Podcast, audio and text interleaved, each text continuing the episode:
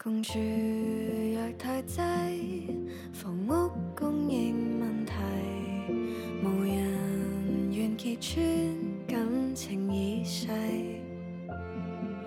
为何在你心分不到一个？各位时差党，好久不见，我是小明。最近因为工作的事儿呢，抽不开身，一直没能回来跟大家重聚。时差重启之作已经三期了，我因为加班严重，也没有办法参与录音。听说这期节目的标题是“这逼班不上也罢”，我总觉得这标题是点我呢。不过心头还是挺热乎的，至少标题不是“这加班狗不跟他处也罢”。凯叔最近一直在东南亚旅居，想趁耳听还目明、年老色未衰的时候，赶紧把因为上班耽误过的爱好重新支棱起来。也为找个能把朋友们聚到一起的机会跟地方呢，凯叔的线下小酒馆也在筹备中。为表示我迟迟不能归队而对凯叔的歉意，等小酒馆开业了，我去驻场表演顶缸，也承蒙一些老听众翻牌子。等我这边项目有结果了，这么说吧，下个里程碑就是老板的奔驰换成爱玛的时候，我回来陪大家。那就这些。如果有同样工作压力大的同学呢，好好吃饭，保证睡眠。去加班了，今晚有个项目还要上线，祝大家节目收听愉快。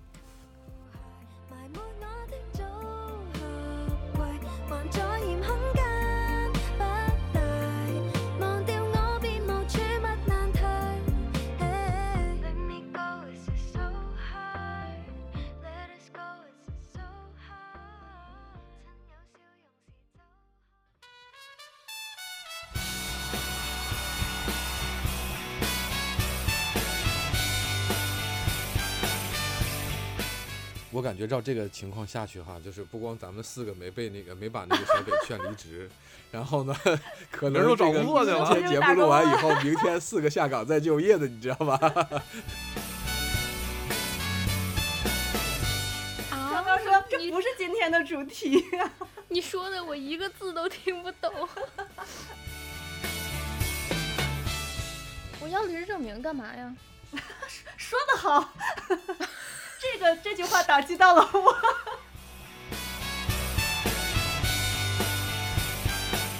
完了完了，我可能要提离职了。哎呀，终于说动了，你看看，呃，原来是说得找到人生理想。那是，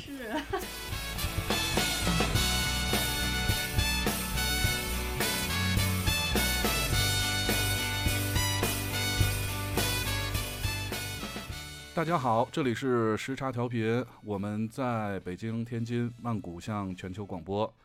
今天我们的人特别多，特别齐。首先呢，我是已经离职半年的凯文，我是已经离职两年的大宽，我是已经离职一年多，快一年半了的银强大白龙。我是呃两年都没有正经工作过的小米。大家好，我是那个唯一的打工人小北。其实我们这个开头已经录了三三遍了啊。有的人在那儿做手工品，然后有的人在看奇怪的跳舞视频。就当我们终于可以录音的时候，这个时候群里发出了一条信息，小北说：“我来了。”然后我们又重新开始了一遍。我我说我下班了，然后我看你们还在群里闲聊，然后我就听他们说，没有打工人的衬托，不打工都显得没有那么快乐，所以他们一直在等我。对，上次节目大家还记得，就是在应该是放假呃放假结束的前两天的时候录制的。然后那一天的小北的最、呃、倒数第二句话就是：“只有我一个人是打工的吗？”然后我们都说是。随着这一声惨叫，我们就结束了上一次的录音，我们就决定愉快的录音，对，我们就决定这一期来聊一聊有关离职、有关啊、呃人生理想等等等等这些跟结束工作有关的话题。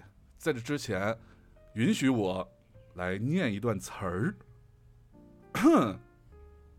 二零二三年，舆论场和社交媒体上讨论最多的就是离职、裁员、中年危机、还有卖房，大家的心态都应该相差无几。摆又摆不烂，卷又卷不赢，躺也躺不平。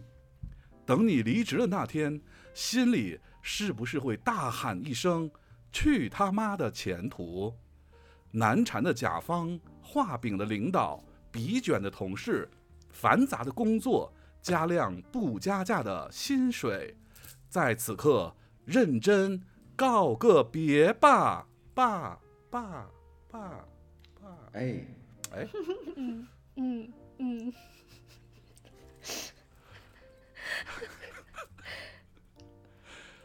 完全靠这个来省后期。那我们就正式开始聊一下吧。我们今天先从离职的部分开始聊。呃，我离职半年，刚才刚才谁是离职时间最长的？大宽，大宽是吧？行，那就从你开始，我来采访你一下。你你这离职的次数也挺多的，是吧？就是换工作的次数也挺多的，我记得。啊、我就是离职的时间最久，然后换工作的次数也是最多，在所有大沟里面都是冠军啊。所以我就很好奇，你都是怎么产生的这些离职的念头？在某一次工作这个过程当中，原因呃原因都一样吗？还是说每次都不一样？除了两年前的这个离职，到现在一直没在做具体的工作之外，其他的这个原因都是一样的，就是呃下一家比上一家给的钱多。然后后面的话就是两年前这这次离职的时候，就是下决心说，这个这个班儿不上也就罢了，然后干点自己喜欢干的事儿吧，大概是这样子。嗯那我可以理解为就是为了追求更好的待遇，或者为了追求更好的回报，然后就不停的在换工作。当回报累积到一定程度的时候，老子就可以不上了。呃，也不是，就是主要其实，呃，下一家这个公司除了薪酬、职位待遇，然后公司也比上一家强，所以从华为离开了以后就不知道该去哪儿了。对，所以大概是这么个状态啊。遥遥领先，遥遥领先。来下一个，遥遥不是飘飘，到底哪一个 飘飘摇摇，啊？哎，我我离职的原因也都组都合的名字了吗？对对，我们原原地原地出道，现在就啊，你说啥？我刚才在唱歌。我说我们就原地出道，飘飘摇摇组合啊，哦，你俩呀？行啊，对，大家只行知道我叫北北。对，大家不知道小北叫名字里有一个瑶瑶瑶，嗯，哎，那我我离职的原因也也跟也非常统一，但是和大宽的原因不一样。我每次离职的原因就是因为老板傻逼，嗯，就无一例外。而且还有一个附加的有趣的点就是，嗯，要么是老板真的忍无可忍，就气哭了，然后让 HR 在厕所堵我说把他关进小黑屋，然后半小时内签合同就走人。然后要么就是他已经濒临这个状态，然后无限暗示我自己走，但我就是不走。但反正就就就是两者之一，所以可以统一为每次都是因为老板傻逼，但不是我主动离职的，是他太傻逼，以至于他非要把我弄走。我之飘飘讲这一段的时候，其他几个大高都盯着凯文在认真的看。然后不是盯着我眉飞色舞的表情吗？就每当讲到这一段，非常高兴，非常自豪。嗯主要是要看看凯文哭没哭。我没哭，我没有因为你，也是历任之一。我没有，不是我啊，我从来没有这样的员工，大家都会非常非常客气的跟我说个人原因。对，米叔，你好久没来了，快跟大家打个招呼吧。哎，我是我是被迫暂时没有工作的，米叔也是被迫的，就是从疫情到现在啊，然后公司的收入也不是很稳定嘛，然后，呃，上海总公司没有什么变化，北京这边的公司就是大家可以居家自由办公，所以我就回归到了天津，然后现在过着，呃，接送孩子、遛狗的田园生活。首先，我们是不是应该恭喜一下米叔是今天乔迁新居，是吧？嗯，对对对呱唧呱唧呱唧呱唧呱唧呱唧呱唧。今天该打赏打赏，是吧？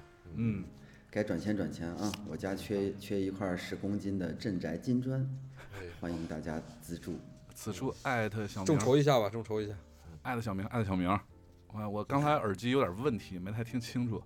反正吧，好嘞，米叔现在就很幸福，有儿有女，有猫有狗，还有一个大 house，太好了，这是我理想的生活状态啊！还有这种游离的状态，听了半天好像还是有工作的，只是居家办公对，啊，给但是不发工资是吧？啊。发给一个北京最低工资，那也可以、啊。这个这个也上保班不上也罢，是吧？啊，上完保险以后的最低工资，嗯，可以了。可以啊，刚开始的，刚开始的，怎么有点那个交一下？物业费够了呀。啊，物业费不太够呀，不太够，他那个房子太大，现在现在房子有对，点请问大，房子到底有多大？只够交水电费了是吧？啊，水电费还没有交过，不知道，反正物业费是不太够。房子有多大，就听听现在米数的回声有多大就知道了。嗯，对对对对对，对，不要后此时此刻人家是在地下室，嗯，啊，地下室没有钱置办家具，去去去，去 有点回声大是吧？你不行挂点被子在墙上也行。那个叫隔音棉。多可怕！我我我我家的状态是这样，就是我家的狗多大，我就大概有多久没有拿到过呃正常的钱。对我家的狗现在快两岁半了。那你为什么不离职呢？呃，公司欠我钱呀，然后我到了这个年龄，我也对，赖着不走我到了这个年龄，我也找不着呃仲裁他们来我要钱。我合适的工作，然后公司也还在给我交五险一金，所以嗯，我觉得还是有。要不你把你的，狗送我试试？听起来跟狗也有一点原因。我为什么要把我的狗送给你？我可以给你算算你的运能不能被狗给对转了。呀，啊，那个飘飘说起说起那个转运的事情，我突然想到，了当时我们老家的一个呃风水的先生，当时嗯给我算的特别正经的告诉我，三十五岁之后我会越来越好。我当时以为三十五岁之后我就财富自由了，然后到了现嗯在呢，就是三十五岁之后时间自由了，财财富没有了嗯 对，大概是这样的状态吧。但是我也挺挺开心现在的生活的啊，能陪伴的时间比较长，然后待在这儿，能盯着装修，这一年多成功了，没有翻车，嗯，很好，我就很开心。你们还在这儿安慰米叔呢？你们，我就问问你们，你们谁家房子有地下室啊？你们是不是只住过地下室啊？我确实住过地下室，对啊我也，我也住过，我在北京住过地下室，嗯，你没听出来上一期录节目的时候，我的声音也是有回声的吗？你你虽然我现在在北京的出租屋，我我我看到你上一期我已经看到你家的那个院子了，你们都是有豪宅的人，哎呀，真的怎么办呢？哎，这这都卷起来了，这还刚开始录节目，就已经开始卷的不像样了。嗯，没有卷，没有卷，这这这怎么能叫卷呢？这有时间没钱，跟有钱没时间，那我还羡慕有钱没时间。那我们可以那个有钱有时间，也也是一我也想也是我也想在泰国录节目，我也很想在泰国录节目，而且我想在泰国录一个月的节目。啊，我可能要录两个月的节目。还有两个月是吧我更羡慕你了。呃没有，我下个月下个月就有可能在吉隆坡录节目了。嗯，下下个月在马呃雅加达是吧？不去所以你这个是真正的打一枪换一个地方呗。对啊，他打的可不止一枪啊！哎呀，还不是 我怀疑你们在开车，但是我没证据。呃说正经事儿，说正经事儿。后来又有听众该留言说你们就是老瞎贫，就不说正经事儿，真的是。小北什么时候离职？不是那个之前离职因为啥？哎呀，我我刚才回忆了一下，我虽然也跳过槽，但是我没有空窗期，我从来没有利利用跳槽的间隙休息过，所以我一直都是个打工人。所以我我也不知道今天这个节目非要等我，除了能够做一个对比和衬托，我还能干些什么？就是用来做个对比和衬托。对，然后你们非要等到九点半我下班回家，就是用来做一个对比和衬托呀。我们要你要十点等一个半下班，我们还等你啊。我们要等一个九点半才下班的人呀。这样才有对比和衬托呀。对你看小明现在还加着班呢，嗯，你们你们可以那个炮火猛烈些，然后让我看看我会不会动心。我也不知道为啥，我怎么这么能忍啊？我觉得啊，没准儿录完这期节目你真的动心了，我就不信我们四个人，四个没有工作的人还能劝服不了你辞职，这太容易了吧？你肯定当时不承认，你录完这期节目，你说哎呀不会的，不可能，然后明天就开始琢磨，哎呀，他们四个嘴上说不要，心心里很诚实，是吧？啊，嘴上说不要，身体很诚实，是吧？可以，嗯可以，你们试一试吧。我突然想起来，上一期节目我一直没有插上嘴，就是大师也给我算过，大师跟我 说了一堆好的啊，算你什么时候离职然后他他说我最大的问题就是太努力了，然后说我的努力是没有用的。我就是想说，大师这样告诉我，我都没有动心，我依然坚守在工作岗位，继续努力。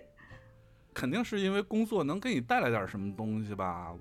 他给你带来什么了呢？让你这么死心塌地的？让我对死心塌地、难舍难分。人家小北就是九点半想来看一下你们这几个没有工作的人都在干嘛。哎呀，反正我没有工作的人都在失眠，我今天我今天我是睡到我昨天不是剪了一宿节目嘛，然后我今天我睡到下午两点，然后喝了杯咖啡，然后回屋开始打游戏，然后看一些文章，看会儿小说，又打了会儿游戏，又跟那个我们的那个时差党在群里头聊天儿，然后又打了会儿游戏，这就到晚上了。你说这一天给我忙的呀，烦死了。我这几天睡得特别少，可能每天就睡四个小时吧。然后昨天是做那个外包的活儿，做完外包的活儿，我本来计划这个礼拜应该是没有外包的，这样我就能画完我的那些胸。但是外包一来，我就时间不够用了。然后先干完了活儿，然后开始做东西，做完东西还得练舞，然后就是循环。然后嗯，甲外包的甲方来了意见，然后处理外包甲方的意见，然后继续画我的胸，然后那个再继续练舞，然后再继续所以你那满足些小甲方。你那些小团子真的是凶凶，是胸啊！你们为什么都不相信自己的眼睛呢？我没有敢问，因为太多了。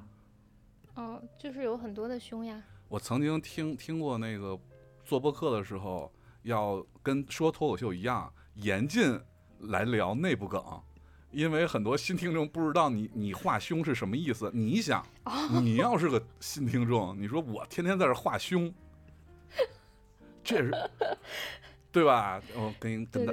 跟大家解释一下，他是做那个手工，那叫什么东西？手呃，粘土吧，粘土手办。啊，画粘土，给粘土画胸。然后在没画之前看到了光泽度，不想画了。对对对对对，这个故事非常完整了，就 手感又特别好，光泽度又特别好。怎么又别人有恨自己没跑题了是吗？跑题了，跑题了。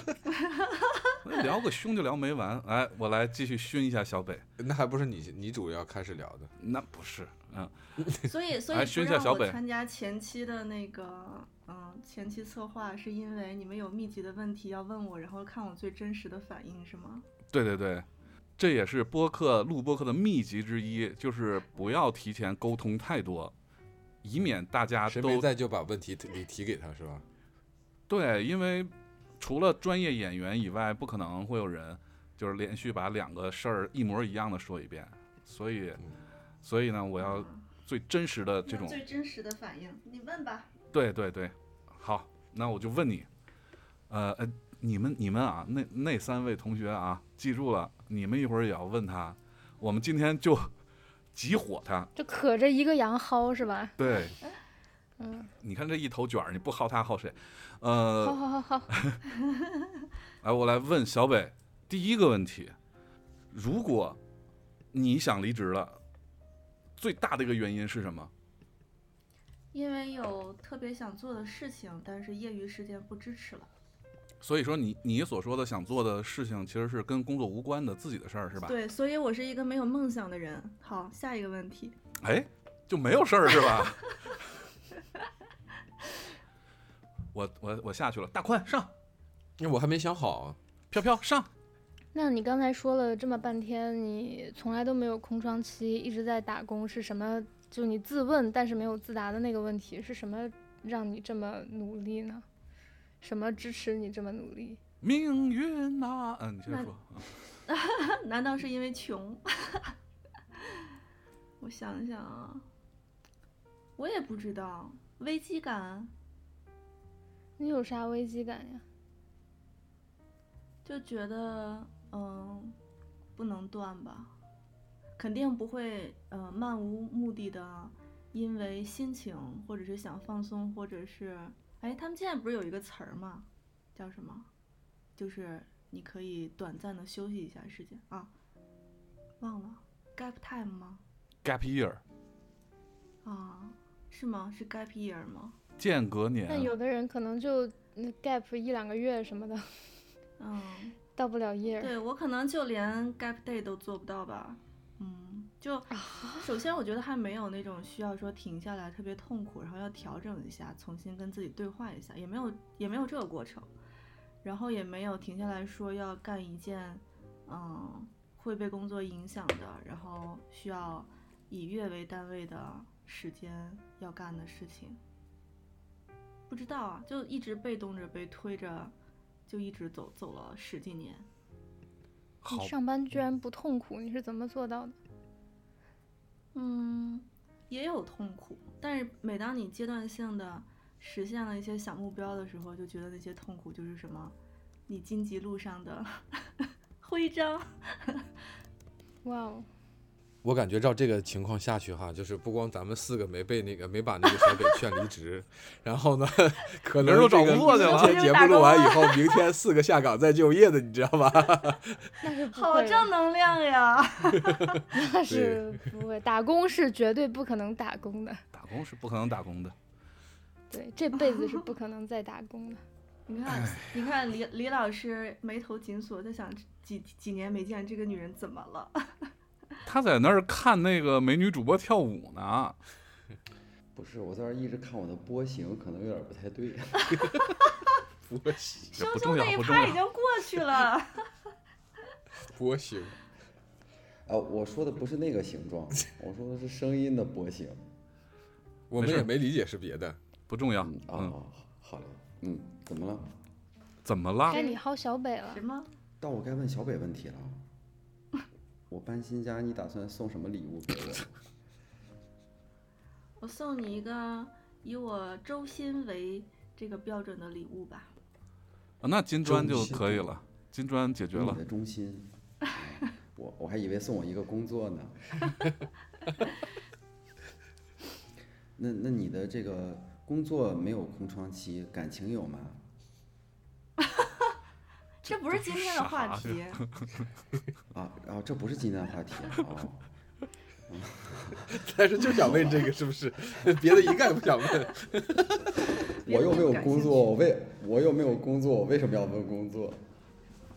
为什么了解一个打工仔的痛苦和快乐？我才不，我才不用了解一个打工仔的快乐和痛苦呢，我又不是没有经历过，我也不想了解。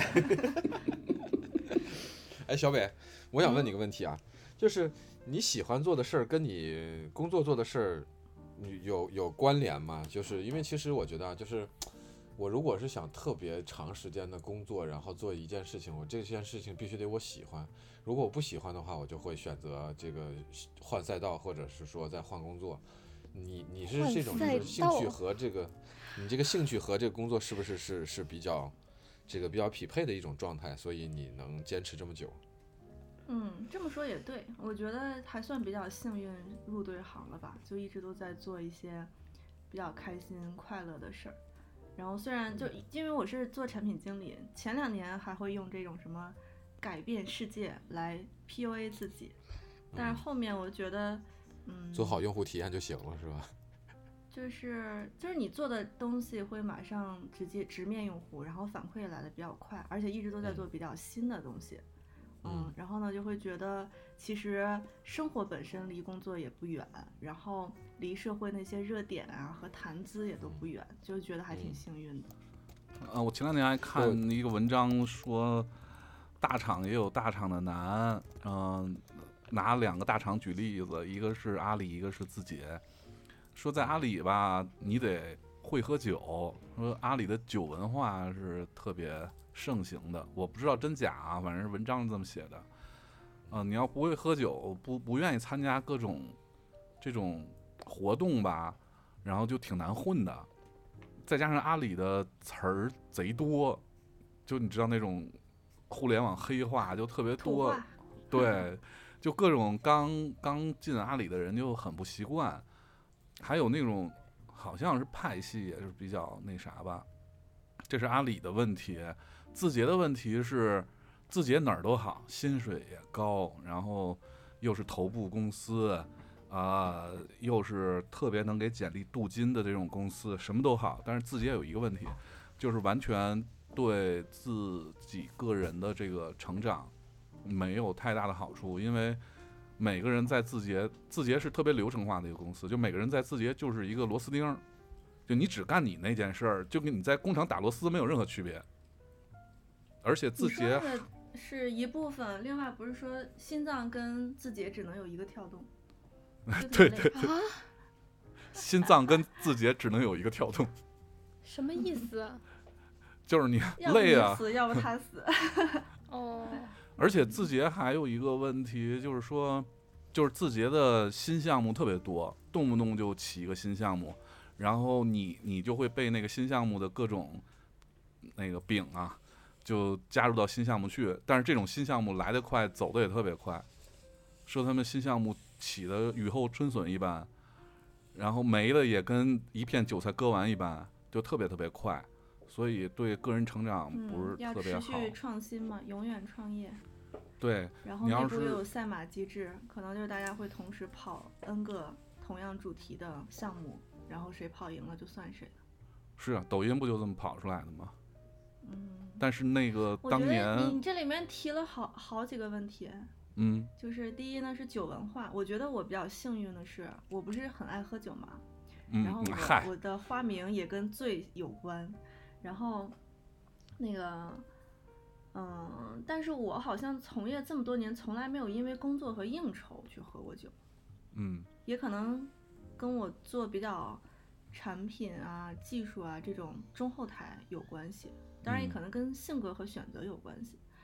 然后另外累也特别累，卷也是特别卷，土味情话这种 PUA 也是确实存在，但是这个就是可能每个人的感受都不一样，就看你觉得给予你更多的那些感受是正面的还是负面的，就就这跟人生和生活一样，你怎么看，就完全取决于你怎么看。对那你就是实碰见的大多数都还好。你就是这事儿赶巧了，就是他、嗯他那些所谓的所谓的这些不好的东西，在你那儿恰好是兴趣爱好。那那倒也不，兴趣爱好可还行，就是人际关系啊也很复杂，然后一群高学历有头脑的人卷到办公室政治里面也是挺可怕的，但是它不是特别主流吧？我觉得它嗯不是你工作的全部，你还是有很多正向的东西在支撑你。你就会，比如说你换一个角度想，就你会发现你身边的牛逼的人特别多，就是有些人他不太会表现，但你可能突然有一天发现，哎，这就是传说中的谁谁谁，他就是你平时在你开会坐你旁边的那个同事，然后话筒可能没有递给他，但但凡递给他，他都可以站起来讲两个小时，就非常言之有物。就是每个角度还是不太一样。当然，你要把一群特别厉害的人放在一个游戏规则里，然后那个资源又是有限，大家争夺起来也是挺可怕的，就杀伤力比较强。嗯，嗯，我觉得还有一个原因，有可能你你感触不是很深，是因为你不在杭州。还有一个办法呢，就是你跑得比别人快一点。你看我，哎，我我不知道我原来在节目里有没有讲过，我说我当时工作的第一个动力，我现在都还记得，第一个动力是因为，就是你每天天没太亮你就进办公室了，然后天黑了你才出来，其实你你有的时候甚至不知道今天的天气是怎么样的。那如果你用了一天最好的时间在工作，那你工作一定要稍微拿得出点儿拿出点儿成绩来才行。这是我的第一个驱动。第二你你个驱动就是看看飘飘的表情，你看看飘飘的表情，你再说你先忍着，你先忍着。感觉被毒害很严重啊，是不是？不是第二个驱动就是我碰到了特别多讨厌的人，然后我的驱动力就是我要让傻逼跟我好好说话，然后我就开始在升职的路上前进。飘飘，你说吧，给你点时间。啊飘飘说：“这不是今天的主题。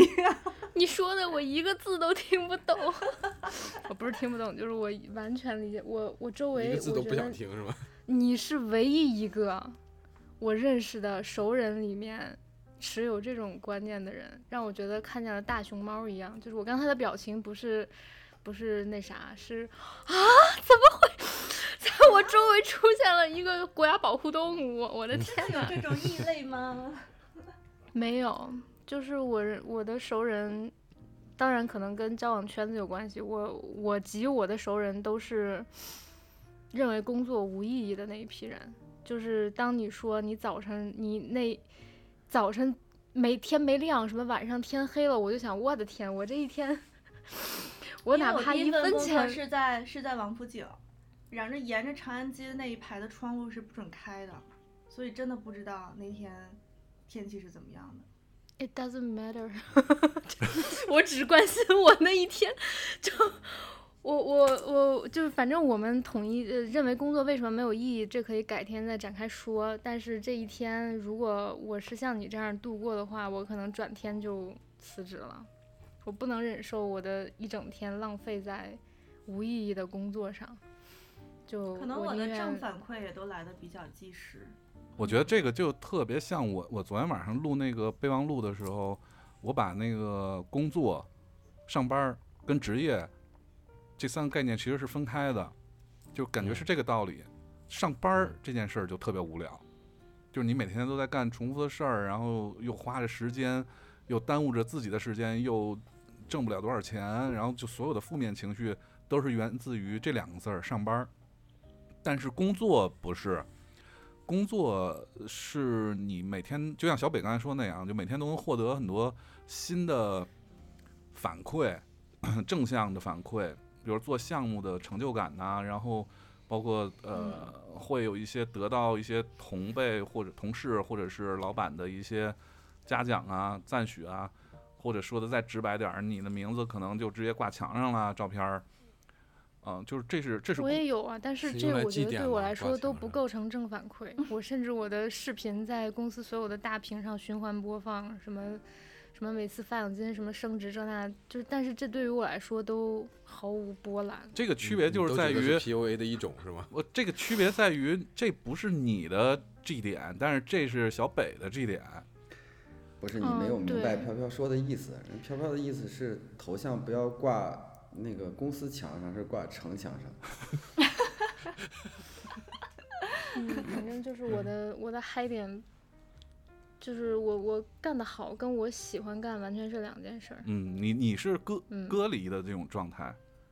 对，嗯然后最后最后说那职业嘛，那个职业其实就是一个人的，嗯，属性，就是他特别细，就跟你呃爱不爱吃辣的，你你身高一米七，呃，你眼睛不近视一样，你是女生一样，就是职业是跟这个同一 level 的一个属性。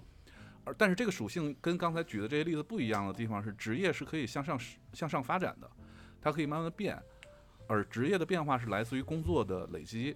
我觉得在你这三个之上，是不是还能再有一个就是事业？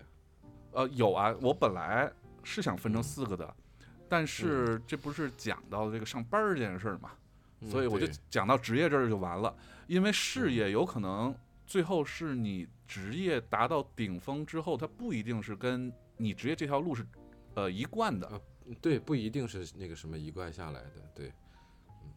对，就因为最近其实我们在呃聊很多这种这个创业的项目的时候呢，其实他们说，哎，你为什么辞职出来干这个呀？我就说，我觉得我好像到了这个阶段以后，想要的不是一个工作，而是想要的是一份事业，所以我觉得还是挺有差别的。就我说完这个话，其实其他人也蛮认同的，就觉得，呃，这个事业和这个工作确实是不一样的一个状态。对，我觉得你根本就不是一个没有工作的人，你还是一个精神打工人。你的脑子从来就没有离开过，听起来。我觉得不是打工，真的不是打工。呃，精神打工跟上班是一个概念，但是我觉得工作人，对，就做事业还是不一样。事业其实是一个终身的东西，它是你你这辈子都想要追求的东西。你可能以往的工作也好，你的职业也好，都是为了这个事业做准备。举个例子啊，就好像很多那个很多人把一个公司通过自己的努力，康康二三十年，然后做上市了。做上市之后呢，他就不干了，他也不做这家公司了，他有可能去做什么投资去了，或者是去做，比如说那个黄峥对吧？拼多多的，然后嗯，他就不干了吗？他我我我把这件事儿已经做成了，我不干了，我去研究什么，呃，生命，生命的长度，呃，研究、呃这种生物医学这些方面的事情了。所以其实就跟咱就跟咱一样，就不管你之前干了什么，做什么工作，然后最后到最后都是来录节目啊，是一样的道理。刚举完人家黄峥的例子，对，我们再举举凯文的例子，我觉得也很贴切嘛，对，差不多。啊我还比他大好几岁，我都要嗯，哭那个经。济体量上也没差多少。我这差的太多了，不敢算，不敢算。好，刚才我们聊的是有关这个离职，什么让你产生离职念头，什么产生了坚定的离职信念等等这些。但是这些呃 put 到小北身上之后，发现就毫无作用，毫无作用。嗯，对，那我想问小北一个假设性的问题：如果你明天就要辞职了，但是你你辞职，你心里是要有底气的这种人是吧？你要没有心里没有底气，你是没办法辞职的吧？我不知道，我跟你讲一个，就曾经就是大家不都会问吗？说你中了彩票你要干嘛？然后就大家都畅想嘛。到我的时候，我说我要在公司附近买个房子。然后他们说你怎么这么没有追求啊？竟然中了彩票还要去上班。那当然要上了，因为你看你，我我看过一个段子，就是你中了彩票干嘛？我我我肯定买个房啊，那剩下的呢？剩下的以后再慢慢还呗。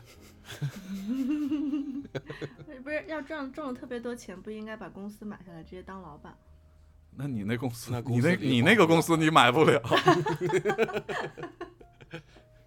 马爸爸说做什么春秋大梦？就所以呢，你的你你的辞职是不需要任何心里有什么底气就说辞就能辞的吗？我觉得飘飘肯定是这种人。我是我的我可以说是，但是我其实不是在准备离职的时候才掂量这件事情的，我是从工作的第一天开始就在掂量这件事情。就是我工作唯一的意义就是我觉得可以有一个挣钱的手艺，然后我的手艺必须每天比前一天要进步，嗯这样飘我每一天飘其实属于那种就是有一技傍身，老娘才不管你辞职还是那个什么有工作对，的就是我的手艺，反正是业内最好的，没有之嗯一。所以哪天辞职，如果你就是要找一个这样的人，你就是 人要来找的人还得是我，然后就啊是我选人，没有人选我。我的胸是业内画的最好的。对，对对，我觉得你们这个可以这么说，你说啊，我这个胸画的是天花板，但是不能说最，不符合广告法。我的胸 almost 的是 我想做你画胸的传人。就是我，我觉得我是，其实我是危机感非常深刻，所以才是这个嗯想法一直在脑子里挥之不去，所以是我提升我技能的嗯、呃动力。但是这和但是这不这和我不爱上班并不冲突，然后这和我从上班里面没有办法获得成就感也不冲突。所以你就是单纯的不爱上班。对，因为我觉得上班有一些东西我完全忍受不了，就是消磨我的灵魂。嗯，比如说，嗯，你要忍受一些傻逼的老板和同事，不能跟他们发火。嗯，但是飘，嗯，之前我听过一个理论，是是那位老师讲的，那位老师名字已经不能提了啊，就是在嗯，简体中文这一块儿，呃，那位老师是说大致意思啊，我我具原话不记得了，就是说一个团队或者一个一个组织里面吧，一定会有百分之三十的傻逼，呃你就不愿意跟他们在一块儿。但是呢，当你把这百分之三十的傻逼甄别出来，并且并且把他们都干掉的时候，又会冒出新的百分之三十的傻逼，就是它始终存在。我也听，我知道啊，就是这是我没有，我觉得没有意义的一部分原因，就是我既不想干掉他们，然后我也不想搭理他们。我觉得多说跟他们多说一句话都是在浪费我的生命。然后这嗯个人如果刚好是老板，那就非常 要命。嗯，你好 T 啊，你好 T。就是这百分之三十，如果落到他的职级汇报领导上，那就变成了百分百。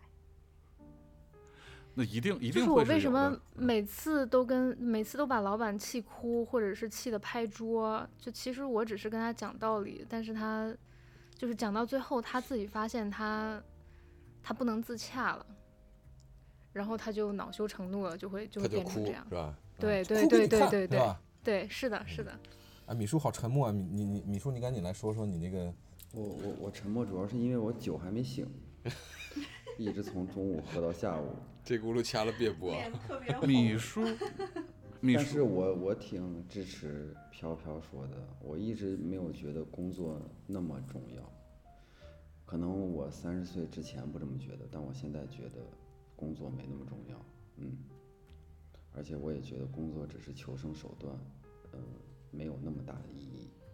对，这是我现在的想法。但是同样的问题扔给米叔，我觉得米叔也是一个非常好的一个怎么说呢？一个一个状态，一个跟我们都不一样的状态。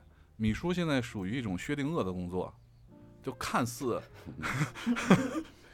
薛定谔的工看作，看似没有工作，但是有人给交社保，是吧？对，看似有工作，但是呢，工资还发的不是很全，就是一种薛定谔的状态。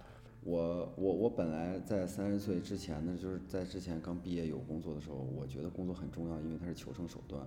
后来觉得它能实现自我价值，但是随后呃，你又会有多次的机会觉得，其实实现工作价值不是一定非要需要你这样的人，也可能是你我他，甚至是别人，就是离了谁主要是别人。都能离了谁都能赚，而且而且主要可能是别人，而不是你。呃，所以所以我觉得争这个可能没有什么意义，而且我也不是争强好胜的人。到了突然，想到一个阿里土话，叫“非我莫属是 什么什么什么”，属此刻听起来就特别“非我莫属”，此刻听起来就特别的违和。因为因为呃我我我到了我现在在在在在家待的这这两年，我我包括我跟我闺女说，我说呃我闺女就是这现在装修的这段时间，然后她爱上了叠纸箱，然后收集收集所有的包装箱，然后来卖钱，然后她会觉得很有意思，她觉得很解压，就跟玩萝卜刀和爬盘串儿是一样的道理。后来我一直跟他说，我说你以后，他说我以后好想去收纸箱。我说你看小区大爷大妈的这个身手，你可能没他们快。有些时候我把纸箱刚一扔，我一扭头，大爷大妈跟闪电一样的就冲出来了。然后我说你以后可以去收纸箱，你也可以去当园林工人，你也可以去扫大街当保洁工人。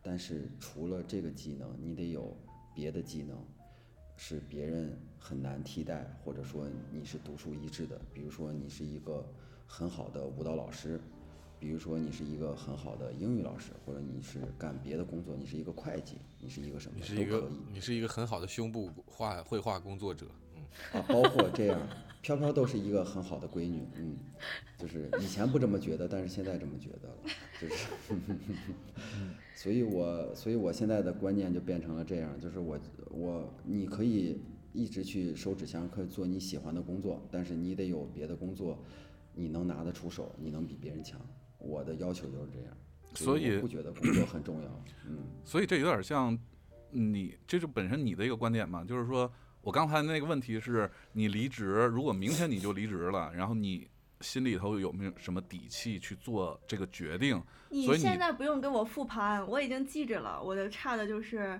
没有底气，没有一技之长，也没有梦想，然后赚赚的钱还不够养活自己接下来的几十年，我都自己记着了。你不用现在给我总结。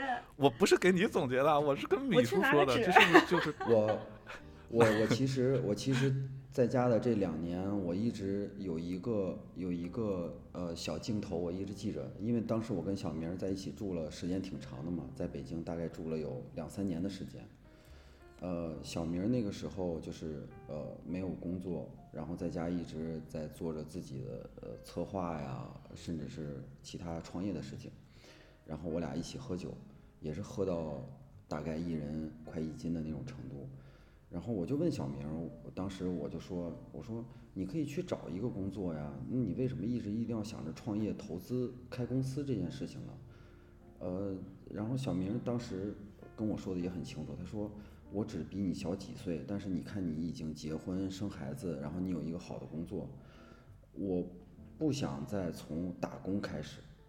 然后那个时候我不是很理解，呃，但是当时我也记得我跟他说过，就是我说我哪怕没有工作，我为了养家养孩子，我送外卖，我送快递，我做什么都可以，啊，这是我最后的底线，因为我认为我哪怕离职了，我没有一技之长，我也可以去做这样的事情，为了家庭，嗯。为了生活去做这样的事情。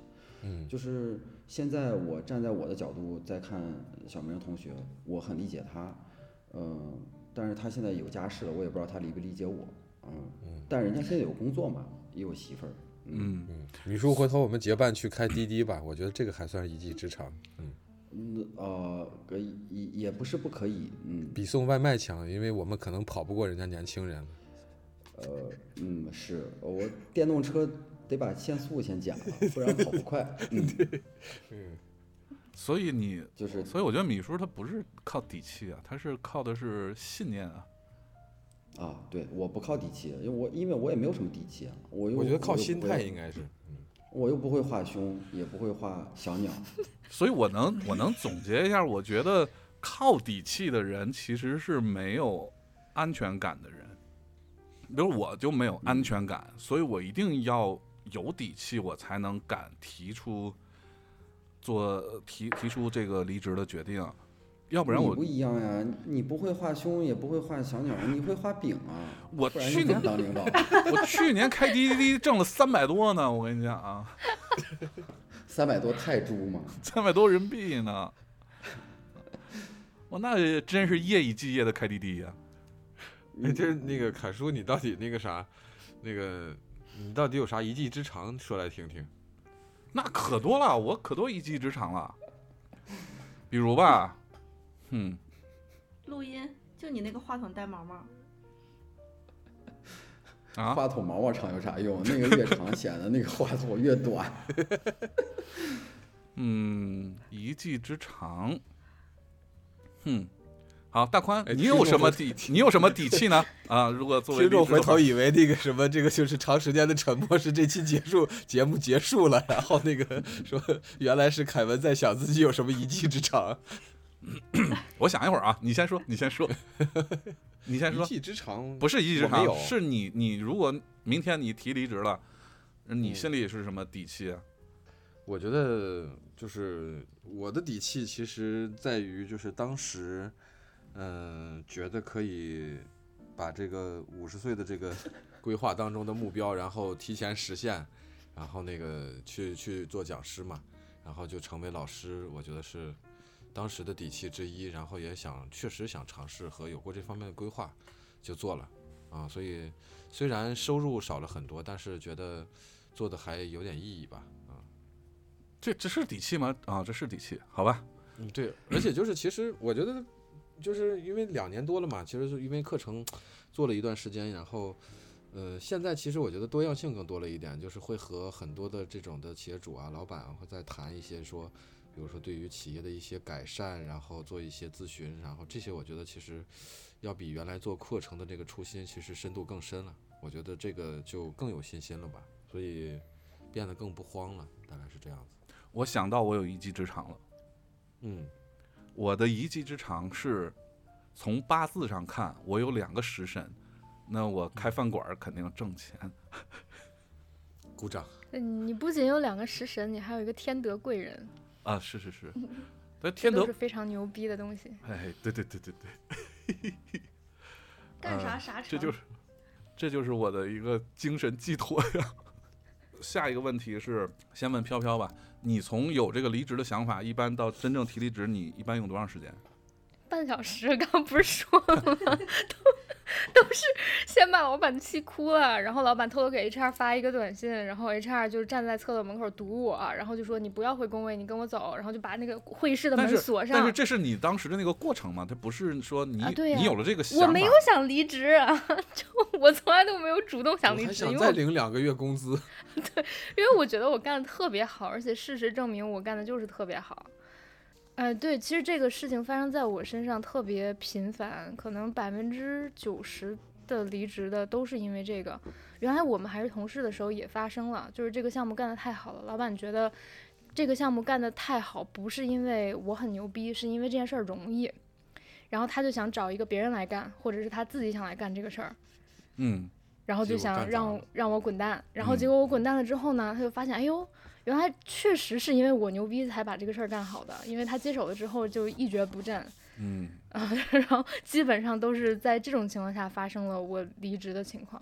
嗯，小北呢，就是你你你从有想法开始，到真正行动去提出离职、写 OA，你一般用多长时间？我这样的机会不太多哎。这个取决于下一家的 offer 什么时候发，是吗？对我可能就是比较会循规蹈矩的，提前一个月提，然后老板有什么要求，对也会你跟国家要求的一样啊，不管一个是他月的瓶颈期是吗？对，就是不管他说你你要把所有的手头工作交接清楚，还是说你要找一个人把你的这件事儿交出去才能走，反正就比较听话吧。嗯，你没有一个自己琢磨的时间吗？我举个例子啊，就比如说我吧，我从开始有了这个离职的念头，到我要，我是会想寻找一个气口去提这个离职，但这个中间过渡的时间可能就它不是固定的，可能会一个月，也可能会三个月，也可能会半年。当我找到了那个气口之后，我就会呃提离职。但是也是会像你说那样，我我提前一个月去提，反正我我所有的事情肯定都是规划好的，没有什么临时发生的，所以肯定也是有有念头以后先去找，找到了满意的，然后充分的对比过，然后会提提的话，基本上就是老板也没有办法去挽留我。哦，跟嗯你们在一起工作的时候是被挽留了半年，嗯但是最后还是走了。但是对，其实就是离职的平常状态，几乎都是有了离职的这个念头之后呢，会去找，然后找完了以后按照节奏然后离开吧，大概主要是这样子。对，没有什么冲动，也有可能是你你。上上着班儿呢，突然接到一个猎头电话，哎呀，来你来那家公司吧，一个月给你给你三十万。没有，所以啊在刚开始就最一开始大宽讲，就是他他他总是因为下一份工作的 offer 更好，我觉得那还是因为先有了离职念头，不然就是在我不想找工作的时候，猎头打电话，我基本上也都是直接告诉他，我最近没有跳槽的打算，谢谢，或者是你现在需要什么样的人，我看身边有没有可以介绍给你的。听凯文那个口气，这个猎头应该是德云社吧？目标单位是德云社，就绝对德云社。我们身份证幺二零开头的，在这方面有独特的天然优势。嗯，就跟凯文说离不离的那个，你的那个标准是啥？离不离的标准肯定是这房子能不能办首套呀？贷款高不高？哎，现在是不是不需要了？然后解需要已经解不是解限了吗？没有还需要，但是呢有三个月的冷静期，然后呢，我说的是房子，我说的是现在我说的是离了婚买房子。我说的是现在不受限制了，首套、二套什么的都可以随便买了吧？哎呀，你们俩说的确实是一个话题。嗯，最后一个关于离职部分的一个问题，你哎，们哎这就最后了吗？啊，这一趴的最后、哦就是、根本没聊够是吗？竟然还没有说服小北。就是你们最后选择的是怎样的一个离职理由？在我们就说你最常用的一个离职理由吧，以及你为什么选择这样的理由？呃，大宽你先说。我每次都想，不行，我啊要、我一定要先啊说，你先说因为我每次都想在那个合同上写，我不是主动离职的，是因为老板傻逼逼我走的，但是 HR 都把着我的手不行，你写不能这么个。人 原因。被动就是个人人。个人原因，嗯，但我是被迫的，我所以所以你要那样写，人家不给你开离职证明呀。我要离职证明干嘛呀？说得好，这个这句话打击到了我。那有什么用？那个东西就是如果不打算工作了，要离职证明也没屁用。对，不是也有也有一次是真的，因为嗯闹得很僵，然后没有离职证明，然后在下一份工作的时候，我面试的时候跟我老板聊得挺好的，然后我就跟他说我没有离职证明，我没有公司，我没有工资条证明，我也没有什么合同前一份公司的合同，你看着办。然后他说这都不是问题，对啊，说老板我的那个学一查你的历社保断了，就肯我定是我说我的我的学。历也没有公证过，然后我在海外留学的经验你也可以爱信不信，但是我的之前的东西就在网上放着，你可以随时去看。啊，然后老板就说这都不重要，无所谓，就是他真的想录用你的时候，这些都都都无所谓。这也是来自于底气。嗯，嗯，所所以所以最后那个美团要你了吗？我没有电动车。刚才小北不是提到那个间隔期嘛？啊、关于这个间隔期，我也比较好奇。你们，飘飘先说，你们离职，就是你离职以后，那第一天或者第一周，你你都做了哪些事儿啊？睡觉呀？哎，还有吗？啊，这这难道不是世界上最重要的事儿吗？睡觉。是是是，这也是我的那个列表上的第一项嘛，睡觉。对，嗯就是我离职，我就算这次吧，这次应该是以后再也不用上班了。之前也有短暂的，比如说几个月的空窗期，就包含在内。我只有这次今年，我才觉得我的天呐，原来我是能睡饱的，就是我有睡醒这个状态了。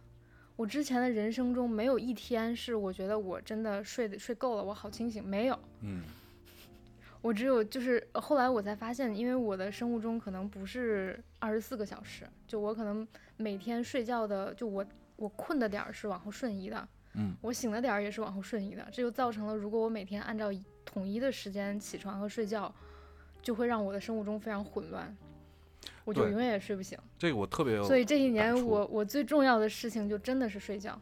深有感触，深有感触。哎嗯，我也提个问题啊，我虽然没有什么间隔期，但是比如说上一个公司的年假没有休完，我们我还是会休一下的嘛。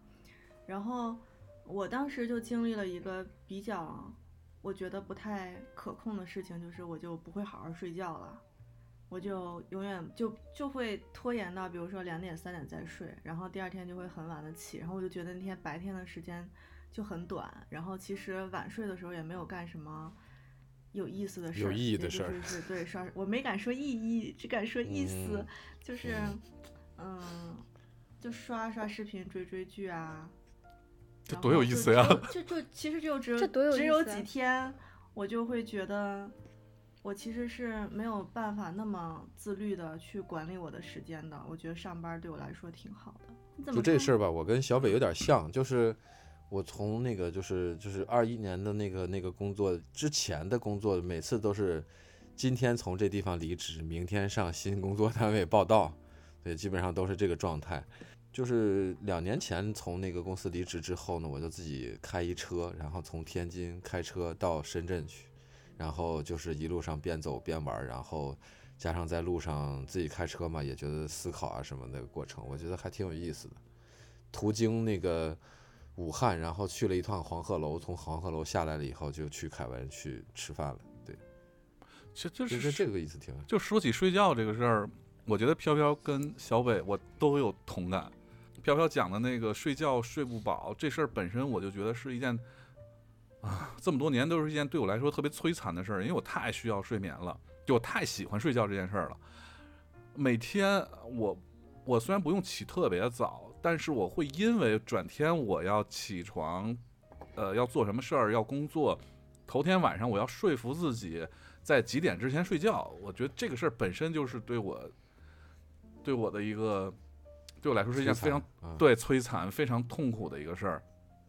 小北说那个也是，我后来呃呃离职以后，我也有那种感受，就是我这白天一整天我都浪费了，因为我晚上呃一玩儿我我也是玩到大概三四点我才睡，然后一睡就睡到下午，这个时候一睁眼突然有点焦虑，说哎呀，我这一天就都浪费了，这白天啥也没干呀。后来一想，需要干啥呀？睡觉了呀？对，需要干啥呀？我没有事儿干呀！哎呀，再睡会儿吧，就是这么气人。小北，是不是很羡慕这种嗯生活状态？所以确实有一个老生常谈的话题，就是我们从小被教育的做什么事都要有意义，这件事情已经深入了骨髓，很难改变，就会慌。对啊，我我现在基本生活的这个时这个这个时差也是也是美国时间了，我晚上经常四五点我都才睡，呃，然后下午我才醒，然后我一天我都不知道这白天都发生了什么事儿，这个世界上，但是没关系，关我屁事儿，非常自由的感觉，我现在很享受。所以我又多记了一条，不能心安理得的享受生活。嗯，就小北刚才说那，就是可能这是确实是教育的一个过程吧，就是一直都被这灌输的是说这个你活着就要有意义啊，然后可是睡饱了就很有意义啊。为什么睡饱了就没有意义呢？睡饱了身体好，身体好，心情好，心情好了以后就干什么事都很顺。哇，这多重要啊！我跟你说，我有一个，就是我我这一年之后，我才总结观察出来的一件事情，就是我上班的时候，我特别容易跟我老公吵架，然后这一年没事儿干，几乎几乎一次都没吵过，就是整个你焦虑、紧张、睡不饱，然后每天受气，然后脑子里要想着傻逼老板的这个整个状态，就影响你自己的态度和你对你周围的人的态度。啊所以我觉得是是是是这样的，没错。我我嗯我有一阵儿就总跟夏老师讲，我说那个我下班去接他，嗯、都有好几年前的事儿。我下班去接他，接他之后，他刚跟这个学生发完火，那个气势啊，就浑身还在燃烧着怒火的这种气势，然后就直接我一接他，我说哎下课了啊你来了，我又我说不不要不我不是你的学生，你 我特别害怕你这句话说完了以后，听起来感觉这个夏老师 很彪悍的样子。就你知道他是老师嘛，对吧？然后我知道，知道，对就那种状态，从课堂切换到生活那状态还没有切换过来，哇、真是感受感觉小宇宙还在爆发当中那种。对对对对对，就气势嗯逼人那种。嗯、对，这个经历我最近比较我也比较多。对，嗯，所以像小北这样的一直在工作的人，假如说你对，因为我没有睡眠问题啊，然后我现在也很健康呀。我就睡睡眠这趴吃过去了，这趴过去了，这趴过去了，嗯不聊睡眠了，是你你这条睡觉的事儿是吧？你这条记下来就行了，反正你最后那张小纸儿上我们说的这些事儿，呃，你每天晚上复复诵一遍，看看多长时间能打动你。呃我刚才想问的是，你如果明天就离职了，好的，然后你还你还没有找下一份工作，呃，你中间会有这个间隔期会休息吗？你觉得你休息多长时间就开始焦虑了？这这沉默这么长时间吗？我大概需要两个月之后会觉得那不是焦虑吧问的小北吗？插什么话？插什么话？我以为是那个就是通通病通行的问了一个问题，然后所有人都答的那种。我不知道，我我感觉我现在应该还停留在我一想我会离职且有空窗期，我已经开始焦虑了。就是秒焦虑了这是。个好员工啊！哎这我我怎么就顾不着这么好的员工呢？米叔，你这个薛定谔的这个状态，天天在自己家自由办公的这种状态，你觉得跟以前上班比，什么事儿是最爽的？有什么不一样的地儿？哦，我我上班也没有不开心，就是你给我班上也行，你让我这样也可以，我没有特别的要求。没区别吗？跟你上班的时候？啊，上班有工作干，然后在家可以陪孩子遛狗，我也挺开心的。盯装修，嗯，嗯，跟工作没什么差别。就是我我我我觉得在家看孩子遛狗，然后没事儿干点自己的事儿，也有也跟工作差不多啊。就是我我没觉得有什么差别，或者说 一定要实现什么价值。可能这两年也让我改变很多，就是因为呃，好像脱离了一丢丢工作，然后更多的回归到陪伴孩子的过程里，嗯，也让我有所改变吧。那你觉得你以后还能卷起来吗？我才不卷呢！我以前工作我也不卷呀，我以前工作都是，嗯，很好的态度跟员工讲，然后激励大家更加努力，激励孩子更加努力，然后自己也努点力，嗯，就是做好就行。然后做的不好吧，我也不想责怪你，所以我也不是一个今儿啊和今儿员工的人，所以我觉得没有什么区别。嗯，也就是说你现在两年没上班，然后突然又如果上班的话，你跟以前的状态是一样的。还是比较佛系，然后管理员工不会是那么特别强势，或者说一定要求怎么样的人，嗯还是按照自己的那种呃脚步来吧，就是生活的节奏来，不会嗯说像现在卷成这个样子。如果要是还是卷成这个样子，那我也不卷。就包括现在大家就是在教育孩子也很卷呀，我从来都不卷，我觉得怎么样都可以。嗯，自由发展，所以我也没有什么特别明确的目标，一定要怎么样。嗯，随遇而安，随波逐流。大宽，你你你的这个间隔期，你觉得跟上班比最爽的事儿是啥？最爽的事儿跟米叔差不多，就是能有很多时间陪陪家人、陪陪孩子，这个是挺好的一件事儿。另外就是能干以前很多这种不能做的事儿，比如说这个今年追了好几个许巍的演唱会啊，什么这种的，去觉得还挺有挺有意思的。这个以前从来都不敢想，都是说啊说说的我眼泪都快掉下来了。我 从我长这么大，我从来没看过演唱会。那那那我还是看挺多的，对。哦，我看过，我看过一场，我看过一场，我看过一场演唱会，还是飘飘带我去的，还是一个闭门演唱会，就是封闭的演唱会。你还记得吗？飘飘哪个？让我想想。在北京百丽宫吧，那个地方，你带我去的，你弄的票，呃，是苍井空的演唱会。哦，嗨，那也算演唱会。那至少是唱了好几首歌那。是粉丝见那是影面那是影迷见面会吧？对对对，那是影迷见面会，对，确实。我记得就是苍老师唱了好几首歌，然后又开始跟底下观众聊天儿。哎呀对，对对，那那是我第一次看演唱会啊，原来演唱会是这样的呀，好开心。哎，大宽，你有没有什么焦虑期？然后一般会有，就是离职后多长时间会开始有焦虑？你有解决焦虑的办法吗？就是以前吧，呃，连续工作的时候其实是没有这个焦虑期的，就是基本上都是今天从这儿告别，明天上那儿报道，然后中间是没有间隔的嘛。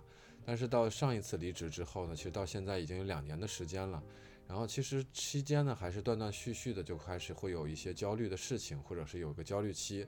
但第一次焦虑期其实是在两个月到三个月的时候出现的。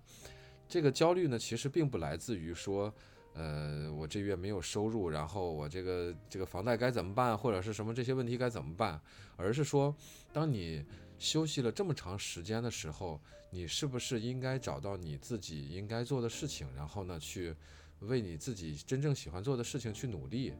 这个时候其实是会焦虑的，尤其是在这个，呃，因为其实我我这个人是是这样，就是说会。呃，很和很多这种周围的朋友啊，去探讨一些合作的一些机会，然后去找一些呃新的这个机会，然后或者是有新模式的这个东西来探讨。所以呢，就是经常会出现这种就是越探讨越多的情况。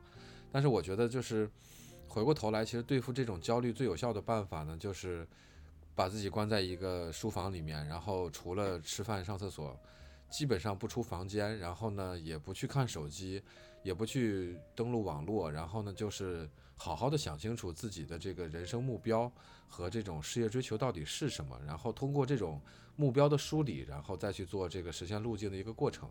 呃，然后想清楚了以后，其实就能告别焦虑这样一个过程。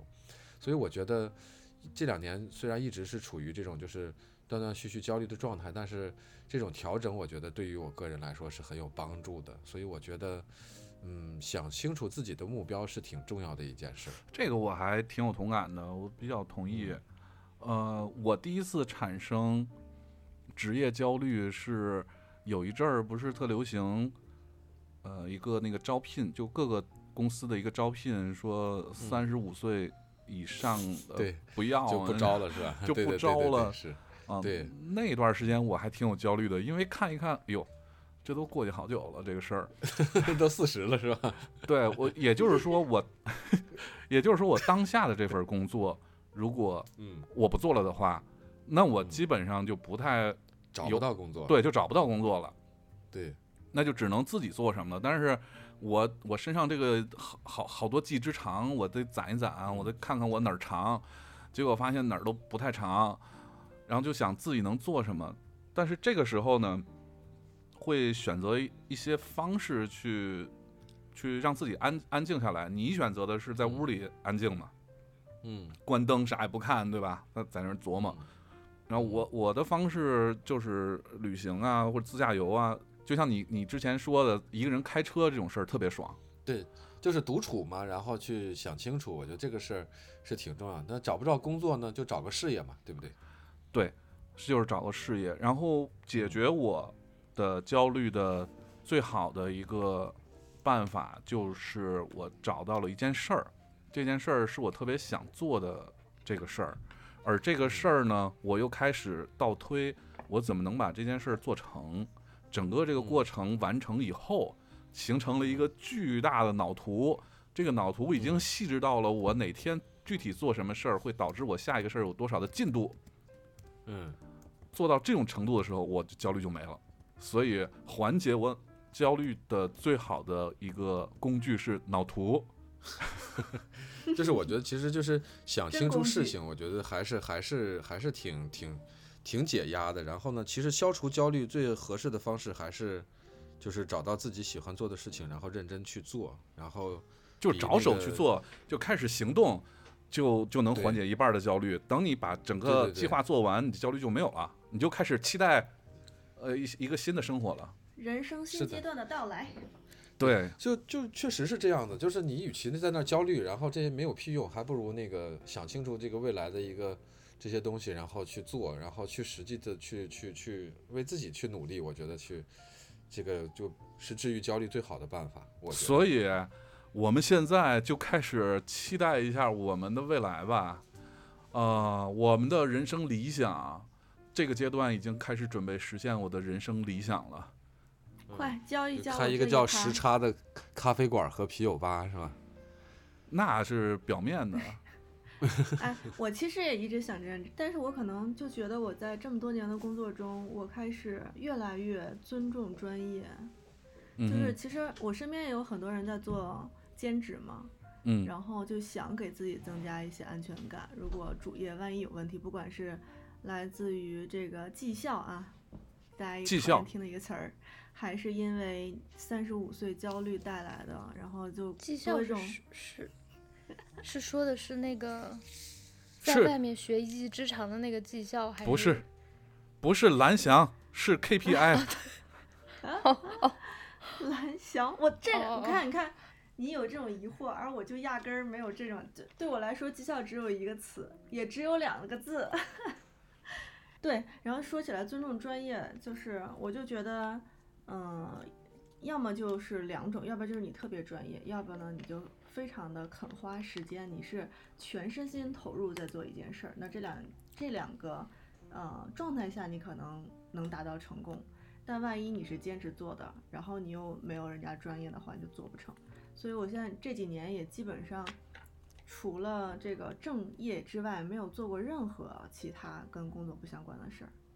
除了那。那你那你有没有将来想做的事儿呢？就是跟呃，假如说你现在不是上班状态啊，嗯，没有，就 我也因为我觉得退路，我觉得可能还嗯没有到梦想那个程度，就是说这事儿我特别想干，而且工作已经影响我去干我这个事，投入到自己喜欢的事情，没有这个，其他的退路可能想过吧。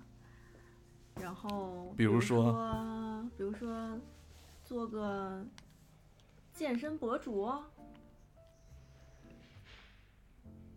嗯 你们沉默啥？没有没有没有，毫毫无健身痕迹是吧？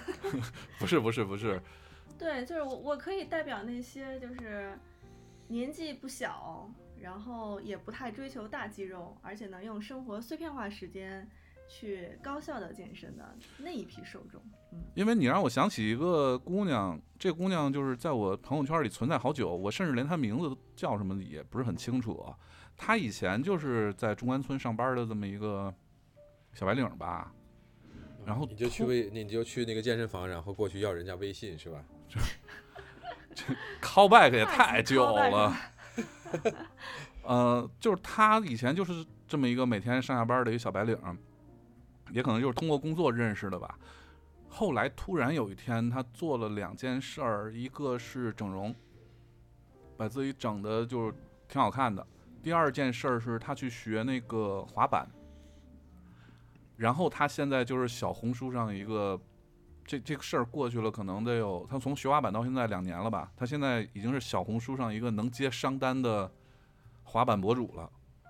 那嗯朋友圈也都是他全全世界各地飞去滑板、去冲浪的这种照片儿。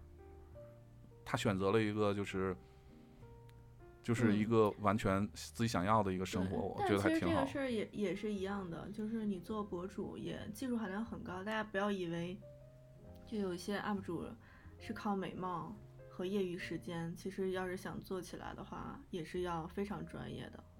就是从剪辑，然后内容设置，包括更新频率，以及你对平台的规则的了解、流量密码的掌握，其实也是非常非常专业哟。这不就是我的一技之长吗？你终于找到是吧？对呀、有被启发到。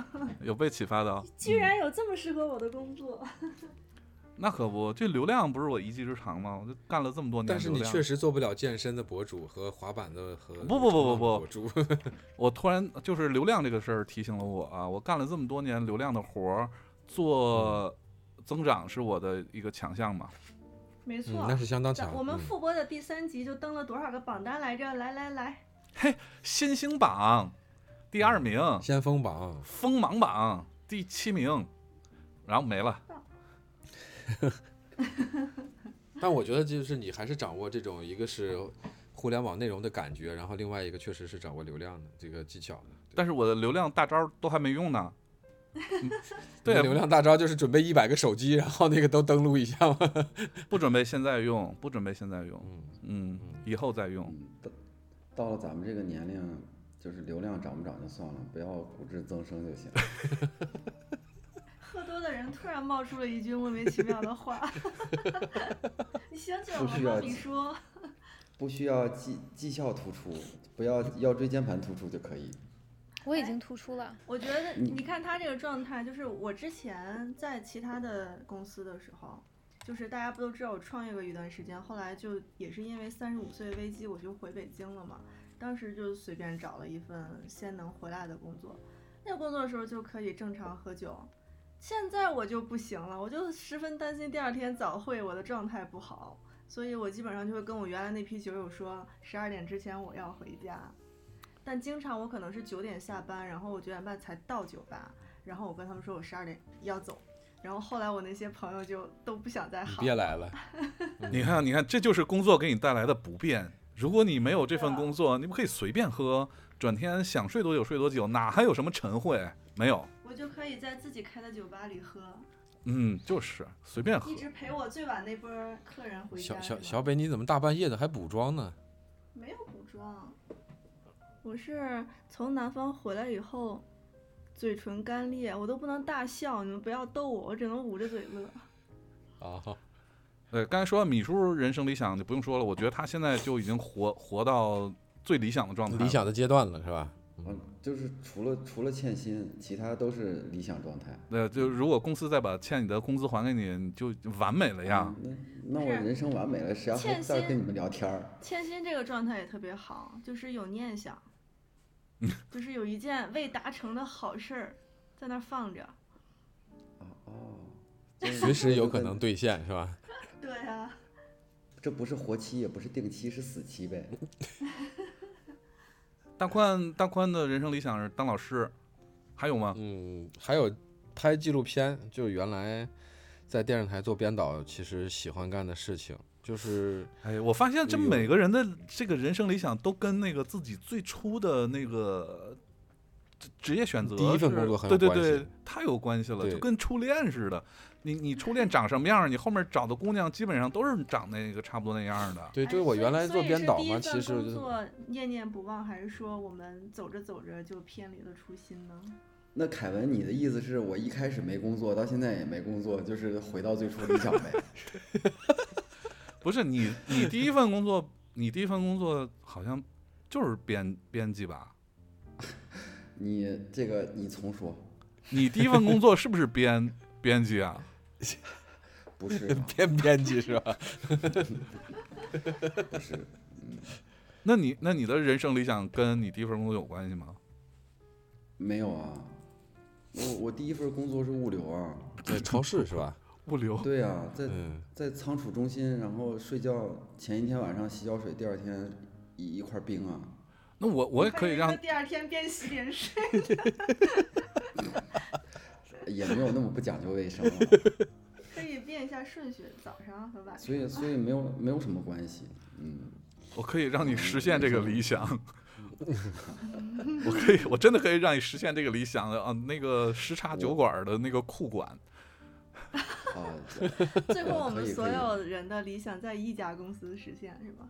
都在酒馆里实现了是吧？对啊，那我的那个物流师的证儿就可以用上了。对你，你可以，你可以采购，你可以库管，你还可以负责进货、拉货，这都行。你还可以坚守自盗，顺便顺便还可以开滴滴，对吧？有有车货拉拉。给你配车，哪个当时凯文说他想，当时凯文说他想开酒馆，我的人生理想就是做会计，然后把所有的钱都收走。现在都是电子收款，现在都是电子收款，你怎么收？那我的人生理想就是把他的二维码换成我的。天天拿贴纸往上换起来简。单多了。飘飘，你你理想是啥？啊，我的人生理想，我就是有足够的钱支持我随时都能睡觉。足够的钱支持你随随时都能睡觉啊。就是没钱也能睡。就想睡的时候就能睡，睡觉自由。那好像也不是很难实现啊。飘飘这个一瓶安眠药就能实现。哦，彻底实现的那嗯种吗也不 是，是是是是是？嗯，嗯，那那我换个说法，就是，嗯，我到八十岁都还能这么干，这中间可能就有很多实操性的问题需要解决，比如说到八十岁就还得有挣钱的能力，或者是早早就挣好了一笔养老的钱，嗯，然后控控制药量，从现在睡到八十岁，醒来。哎，那也不是不行。哎，我觉得睡觉真的太好了，梦里什么都有。嗯，然后以子，呃但是我现在目前还没有还没有养老金，所以还中间还得做很多事情来支持我实现我这个梦想，比如说搞一个什么嗯项目让凯文给我投资。你又传说凯文干什么都成。你不用搞什么项目，你就说你你要你要要多少？哦，有多少我要多少。你多大鞋我多大脚。你的意思就是让凯文净身出户呗？你你要多少我没多少。哎，对，那嗯我的理想就嗯特别简单，我理想就是赚钱，因为我太喜欢赚钱了然。后把钱变成钢镚儿砸给我们吧，我接受。那天夏老师说，那个因为夏老师最近投资那个黄金亏了是吧？亏了，亏了，尤其是他节前还进货了。结果就亏了，然后自己在那儿委屈。然后我说这没事儿啊，这个留着呗，就放那儿放着呗，这东西能能还能跌成零是咋的？然后他就是说，那你你赶快去挣钱。我说没问题啊，我就是太喜欢挣钱了，挣钱，但是我喜欢挣钱这个过程，你知道吧？我我不在乎最后他是挣了多少钱，我没有那个挣多少钱的目标，我只是喜欢挣钱的过程。我喜欢看那个报表上那个数增加，但是这个数最后给了谁不重要，只要这个过程。哦那我每天给你做假账不就行了吗？那不是扯淡吗？对吧？就是我要真你的实解决，方案都一个比一个神奇。就我给你做假账，然后把那个二维码换成小米的二维码。你这酒馆开的那不就是给李会计开的吗？然后那个金砖正好小米缺，然后你先给他嘛，存哪儿不是存？你先给他镇上，对，现在这是低价，可以买个大金砖。我我是想说，整个这个成就感，就是让我那个数增长的成就感，就让我觉得很爽。但是你说挣到钱，我花不花，我拿来买什么东西，我我没有从那儿上得到什么感觉，我只是喜欢干这件事你说吧儿。，你你的那个你的那个未来的酒馆儿，一个月想要增长多少？我给你写。用用程序写，不用做假账。哎，就是我我听起来，其实就是凯文的这个喜欢赚钱这个过程，但是不喜欢花。我觉得呢，我们要争取帮你把这个梦想实现，实现完了以后呢，我们帮你花，是不是？钱啊，肯定要花到一个有用的地方。就比如说我我我现在有了，我一个月有了十万块钱的利润，我是不是能多多雇六七个员工呢？然后能让下个月变成二十万呢？我特别喜欢这种这这种感觉，就包括这个酒馆儿，我也没拿这个酒馆儿当一个什么挣钱的工具，它只是它只是我那个巨大脑图当中特别小的一环，但是我必须要从这儿开始，所以这个是我的一个人生理想。希望回头那个听众们都来啊，都来我们的酒馆啊。要中间弄一个玻璃房隔音，然后偶尔录录节目吗？对啊，对啊，我我那个酒馆的理想当中的样子，我那天拍了一个这边就是曼谷这边有个咖啡馆，就是类似这样的一个样子。它前面有个院儿，可以有户外的一些桌子，然后后面还有一个院儿，可以用来做烧烤啊什么这些，分楼上楼下，然后楼下是酒馆咖啡馆，然后楼上呢是录音的地方，以及办公的地方，以及小舞台。这这就是我最完美的一个状态了。而且门口我要一个很好的停车场。好，我知道我的人生理想是什么了，就是在你那个酒吧里面每天表演草裙舞。对你每天就是开场草裙舞，然后我们能跟听众们、跟我们的这些听友们，呃，每周呃录这么一两次的这种线下的见面式的互动的播客互动的。播客。想想我每天做假账，我都好开心，以没为是我的二维码。不，我我其实觉得就是你那个玻璃房最好在一楼，然后这样的话呢，路来路过还有很多这种的看，我觉得还挺有意思的。呃，你哎，你们知道那个西湖边上有这么一个玻璃房的直播间吗？电台的，不知道，叫杭州之声啊，还是叫什么？我以为你要说雷峰塔呢。就在就在西湖边上，你你从西湖逛的时候，你能看见那玻璃房子，然后里面就就是一个完整的一个电台直播间，呃，哦，当然我好像 路过过，嗯，旁边就是什么那个酒店凯悦是吧？那我不知道，咱住不了那么好的酒店。总之，这就是我理想的一个状态，我必须得有这么一个基地，然后再开始后面的一系列的事情。嗯那我想我可以兼职调酒师，对，你看，调酒师李会计，北师傅李会计，呃，飘 dancer，大宽大宽大宽拍纪录片儿吧，宽导，然后哎呀，我们这这酒馆开着，天天的，你你开张路。对这个分完了工听起来，完了完了，我可能要提离职了。哎呀，终于说动了，你看看，呃，原来是说得找到人生理想。那是 最这个这个这个分工听起来感觉好，感觉好像实现目标很难。最重要，就是就是最难做的那一跳趴对是做假账的是吧？实在不太好做。不是不是，问题是咱们五个人咱们五个人的这个职业定位没有一个跟餐饮有关。飘飘跳舞只是为了展现自己，小北调酒只是为了自己喝，我做账只是为了收入。这个公司很有意义。就是赚大钱。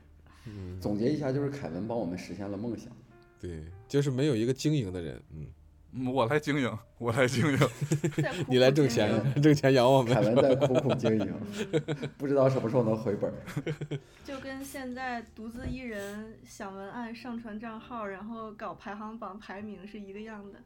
反正你也习惯了吗？嗯，完我喜欢，我享受这个过程。哎呀，费了费费了半天劲，最后打动小北的是还是酒啊。我们说完我们的了，我们听听那个我们的听友们是怎么说的吧。嗯，嗯，石家党们也发了好多的那个留言，我们一块儿看一下哈。第一个是江同学，江同学他写的是理想，他说我的理想就是离职，可我是医疗专业的，离开觉得这么多年就白费了，这不离开呢，呃，人事啊、工作量啊、病人家属啊等等这些会把我逐渐的消磨掉。当我投入医疗本身，我就会有种使命感、自豪感。当我面对领导、面对工资、面对社会压力，真的就是拔腿就想跑。我觉得这个还是挺有代表性的，就是它是一个非常专业性的一个行业。这种行业除了本本专业以外，又很难跳槽，然后又很难离开做别的事儿。但是这个行业的待遇又不好，医疗系统最近被，对吧？嗯，我那天看了一个短视频，呃，一个上海的一个是是什么科的一个主任，在那儿自己说，我一天做多少多少台手术，做，然后才才挣这么这么点儿钱，就是李佳琦那个事件出来以后，那个主任录的，就是我救了这么多人，每天做这么多手术，我才一台手术我才才给我什么三百块钱之类的，我就当嗯时我也觉得感触很深，朋友是嗯。是在那个法院，嗯。然后他也觉得，就是自己从小出类拔萃，然后当时考上北京某法院的时候，差不多是三千比一的一个就是嗯。录取率，然后在这个系统里，他还要继续的边工作边学习，然后还考了博士，但是就是挺不快乐的，因为他每天处理的是，就是他工作本身其实很负能量，他要处理案件嘛，嗯然后案件要跟当事人聊一次，然后要开庭听一次，然后还要自己去写那个呃案底一次，然后就一件破事儿他要反复的去复盘，然后呢这中间还会出现各种反正奇奇怪怪的问题吧，他就一直都在这个负能量循环里。然后像这种老国企，它自己又有一个自己的体系，然后包括你年纪大和你出身，就是年纪大小和你的出身都都有各种千丝万缕的关联嘛。所以他也一直在想要不要出来，但是出来的话就等于把他原来十几年就的全白费了。对对对全白费了。可是说实话，我觉得像凯文说的医生这样的，呃，我觉得这种想法其实对于这个职业来说挺可怕的，因为我个人觉得医生和老师是一种崇高的自我认知或者说坚定性更高的职业，就是他一定有很好的理想或者很坚定的意志，他才会从事这样的行业。嗯，所以我觉得大家可能也要自己去开导一下自己吧，也要去回顾一下初心，然后也要往好了看。这样的职业，它确实是需要自身去找到这种成就感，而且它确实是非常神圣的。而且这个职业，医生也好，老师也好，它是非常受社会尊重的一个职业，应该去换一个角度去看待自己的这个职业和专业。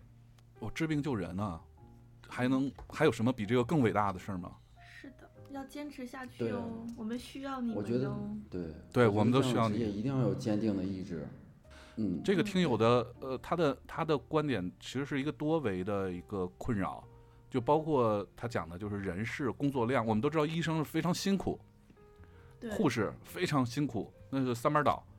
呃，还有他也提到病人家属，现在的呃医生也好，老师也嗯好，就非常难啊，在这个中间这个压力得很大。嗯而且我觉得他们的专注度是始终特别高的，他们没有办法像坐办公室的人，大家说我们还要可以摸摸鱼，他们他们没有什么机会和空间去摸鱼。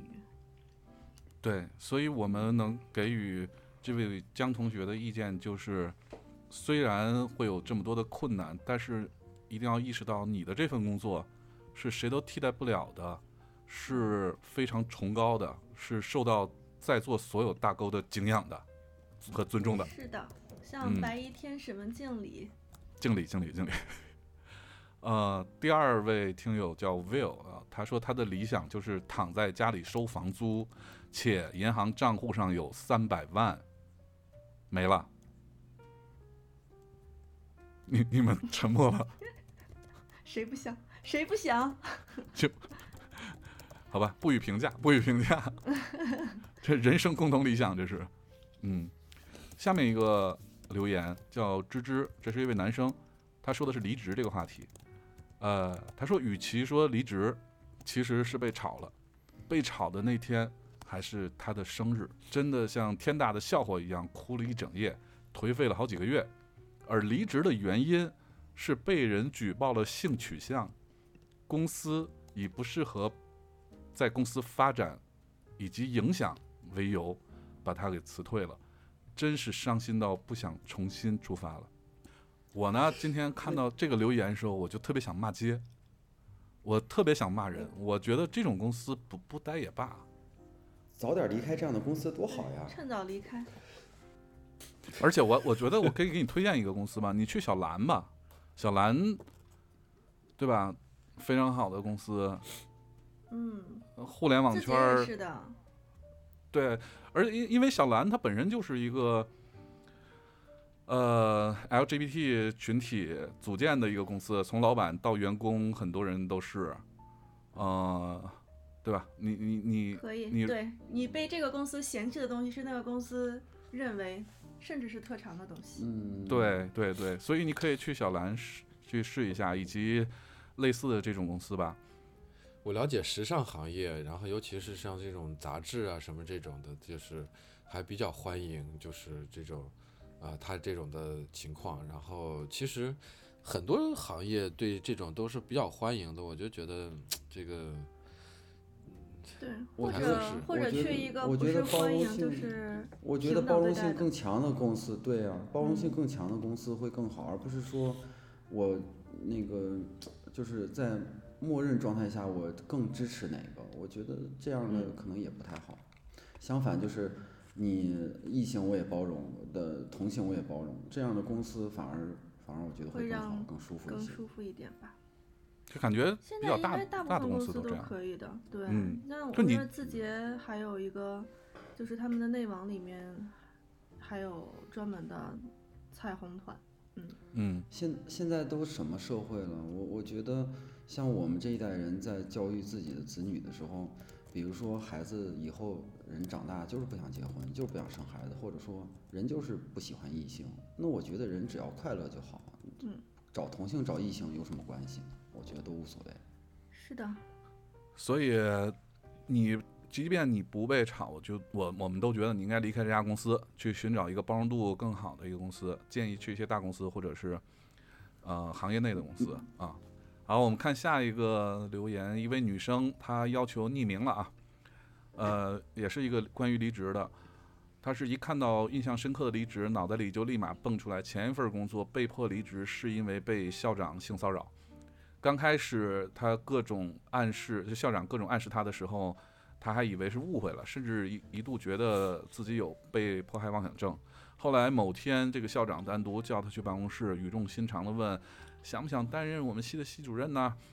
呃，这姑娘还以为自己卖力的工作得到了认可，然后就说愿意试试。然后这个时候，校长突然提出想给她一个拥抱来鼓励这位姑娘。还说没关系，这个点儿没人来，我们可以安静的独处。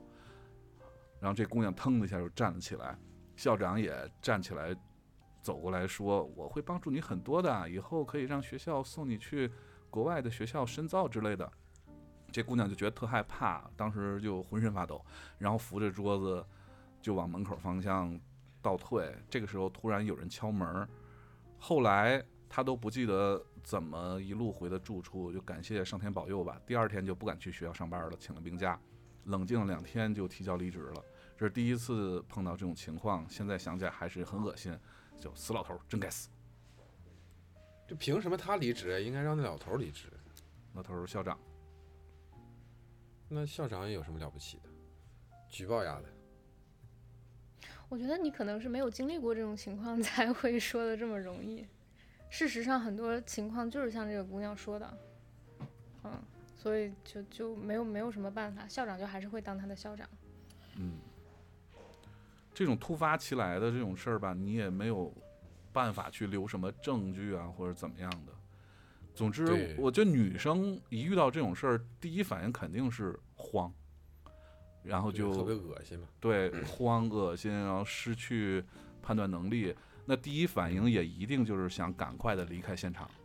我我只是说从呃从实操层面上，就算你有证据，公司也不一定会保护你，就是你的学校也不一定会保护你。我知道，就是是这个意思。对我知道飘飘说的意思，但是我不，但是我不太不太敢说更多我想说的话，你们懂得。嗯嗯啊，对，我我是想站在这个姑娘的立场上说，就是首先你肯定没有错，没有留下证据也不是你的问题。然后这个也有的时候就是这样的，然后还是要就是像你做的非常对，就努力保护自己就可以了。我觉得他要做的更更需要做的一件事情，就是把这段记忆忘掉，开心的过自己现在的生活就可以了。而这件事儿也是给更多的我们的女性听友们一个警示：遇遇到类似的情况的时候，一定要打开先录音，打开录音，先选择保护好自己啊！推荐推荐新款的 iPhone 十五啊，这个 iPhone 十五的那个侧边键那个功能可以自定义为录音，所以你就不用再翻 APP 了，直接就摁两下就录音了。推荐完毕，此处植入 iPhone 广告。你你接着广告了是吧？OK，下一条留言五花肉。首先，他大喊了一句：“米叔，米叔，米叔！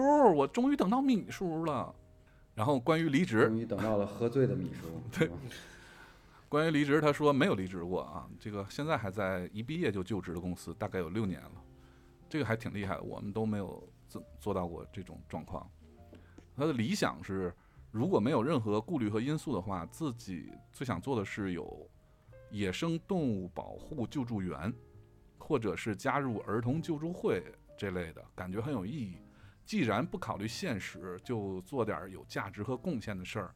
以前很想当民生记者，能记录报道民生百态，希望能给需要帮助的底层人民带来一些帮助。后面还特想去迪士尼当玩偶饲养员，感觉在迪士尼的氛围里面，给别人带去快乐也是一个让自己快乐的工作。这些工作都让他觉得自己的努力和付出有价值，认可自我。这一定是一个年轻的姑娘。这一定就是一个年轻的姑娘。什么因叫为因为什么叫玩偶饲养员呀？因为我上一次听说，就是那个某人的梦想就是一个初中生，然后他呃暑假暑假放假没有事情做，然后他妈妈问他说：“你出去兼职？”然后他说他梦想就是去欢乐谷当鬼屋的鬼。咱现在这个听友可真没初中生了，以前没准真有。嗯，那一定很年轻啊，只有年轻的人才会这样想。什么叫什什什么叫迪士尼玩偶玩偶饲养员啊？什什什么是这是什么呀？就是领那个，你知道那些扮成像什么林娜贝尔啊、什么星黛露那些，他们是是有人不太能看见，对他不太能看见前方的东西。然后他不仅需要一个人帮他引路，然后他还需要旁边的人告诉他怎么跟前面的观众互动，哦，就是做，然后还得保护他不被那些观众扯耳朵呀什么之类的。那那就是 哦，好吧，玩偶助理保保、嗯对保护林娜贝尔。哦，原来是这样啊。我我头一次听这个词儿，我还挺觉得挺奇怪的。我觉得玩偶不都是人扮的吗？怎么还需要饲养啊？我我当时脑子反应是，嗯买盒饭的时候，他不能脱那个，他不能脱那外套，得 靠人喂。但是我觉得这些还真挺好的，弄的写的这几个弄得我都很想试一试。你都很想去是吧？那儿童救助会也是，我我之前就给那个联合国儿童基金会捐款嘛，他他这是他是每个月自动扣的，呃，你捐连续捐三个月吧，他还会给你寄一个银的那个小指环。我觉得这事儿还挺有意义的，没多少钱，嗯、每个月它自动会划扣，你就当交了那个视频网站的会员了。不管这个事儿有没有用吧，从自己的那个发心来讲，还是做点善事儿比较好吧。我们读最后一条留言吧，S，呃，理想是作为一名应届毕业生，暂时还没有离职经历，留学狗，刚毕业就能工作就已经真心不容易了。啊、他说他理想是如果没有一一切顾虑的话，他一直都想做一名电竞选手，从九岁起就接触了一款游戏，直到现在大学毕业了。最开始是因为国内的电竞行业不算好，再加上电竞选手这个职业在他父母看来就是不学无术，他甚至连开口想跟父母商量的欲望都没有，因为他害怕，就像他当年开口说想留学一样，父母们不舍得，但是还是全力支持。在他看来，为了他开心，父母可以放下所有对他的期望，但他好像接受不了父母的失望。至于为什么想做一名电竞选手呢？可能是对于荣誉感的渴望，也或者是对于自己长时间坚持某件事的执念。就像人学钢琴学久了都去考级，他还想证明一下自己在这件事上的坚持。电竞这个事儿，米叔比较熟，来说说看法。哦，我看到咱们国家或者是赛区如果有相应的荣誉的话，我看了我也会热泪盈眶，就觉得因为它毕竟是一项正式的赛事。呃，这次亚运会王者还拿了冠军嘛，是吧？对，然后包括 DOTA，然后，可是可是现在国内的电竞的大环境，慢慢的有点像，就是说它是体育的项目，慢慢的也有点像体育赛事化，呃，发展的趋势，呃，其中也不免多了很多的不好的臭毛病，嗯，包括一些潜规则，就是并不是说你技术好就一定能上场。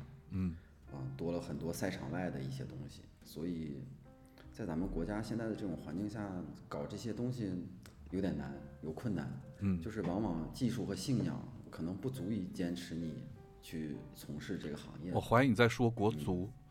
是呢，啊，差不多吧，一个道理括篮球也是一样的，对对对，真的是一个道理，就是他们慢慢的越来越像了，他的你在之前的商业化，或者是慢慢的在向职业化发展的时候，你必就是无法避免会走其他的体育的项目的这样的老路，就是一定会带一些你觉得不好或者你无法认可的东西在里面。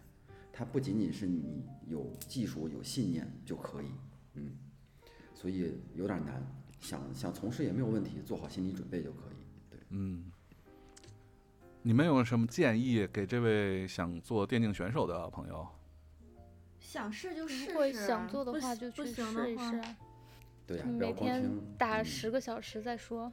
对，我觉得想试就试试嘛，因为 现在人人都活得长，然后社会发展变化的也快。现在人都活得长是什么？就是就人首先寿命是增长的，然后所以他打工的时间也是增长的，然后社会变化和演进的又特别快，就现在已经你这不会一份工作干一辈子了，就是一个行你这业个你干一辈子了。你这个道理就是人家进了电竞以后，就是我寿命长，我能熬死所有选手呗。所以就是可以尝试无数种可能性。如果你觉得没有你喜欢干的工作，可能是你了解的不够多，就像刚才嗯，有同学想那些东西，我们其实也没有听过，所以可以多尝试、多了解，然后选自己喜欢的呀。嗯，然后作为一个四十岁的人来说，就是悄悄的说一声，就是以前真的觉得啊，我打游戏可老厉害了，然后现在的想法就是反应真的是慢了，跟不上。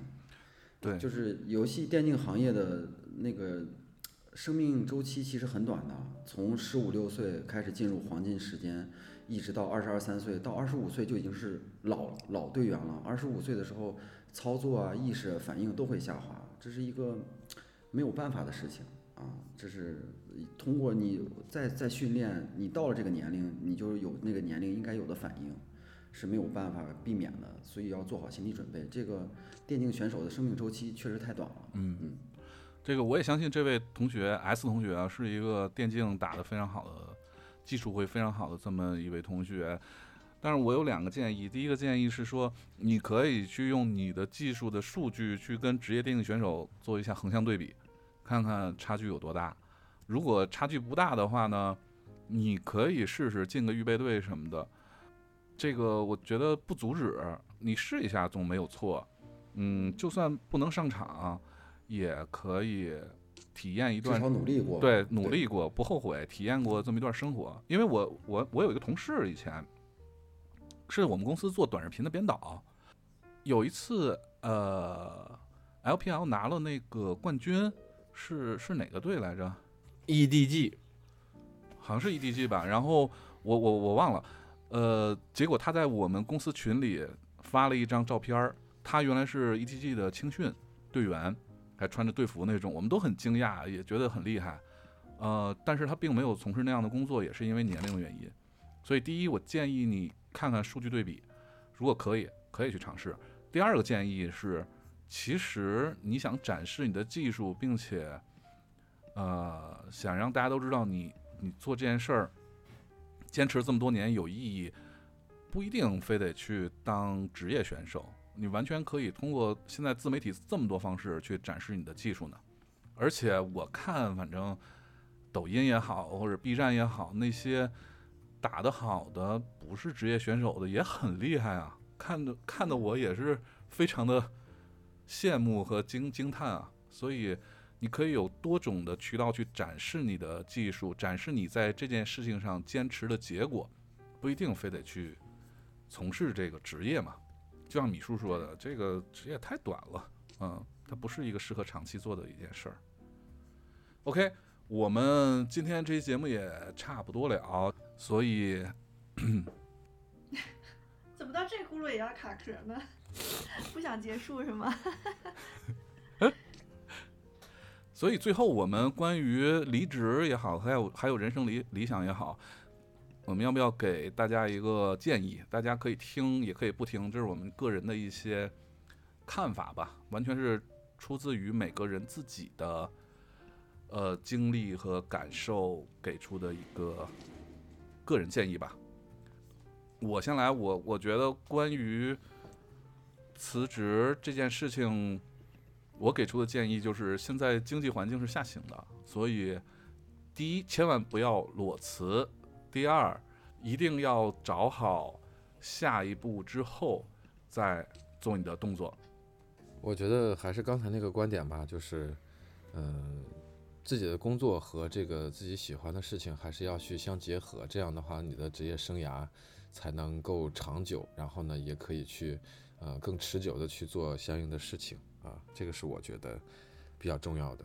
嗯飘，嗯，我觉得是搞清楚你和工作的关系，因为从我个人的经历来说，呃，虽然说我总总总把老板气哭，但不代表我认为工作不重要。它对于我的重要意义就是它是我的一个 NPC，就是我是这个游戏的主角儿，然后我需要不断打败一些 怪兽。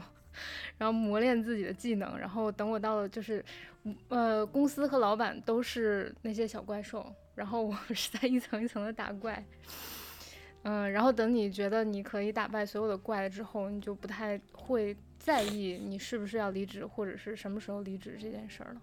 因为它也帮助你成长了。对，对于我来说是这样的。米，米叔，啊，哦，我还我还以为你卡了呢。米，啊，对你刚才就是这样。嗯、呃，我我没有什么建议，我就觉得尊重自己的感受，然后，嗯、体验的过程很重要。嗯，让自己尽量的开心一点就好，嗯，就是主不主动离职，然后要做好什么样的准备，我觉得自己考虑好就可以，不需要说我一定要在某个阶段我一定要做什么，或者能让自己有一个舒服的状态，然后做自己喜欢做的事情，努力尝试，我觉得就很好，嗯，没了。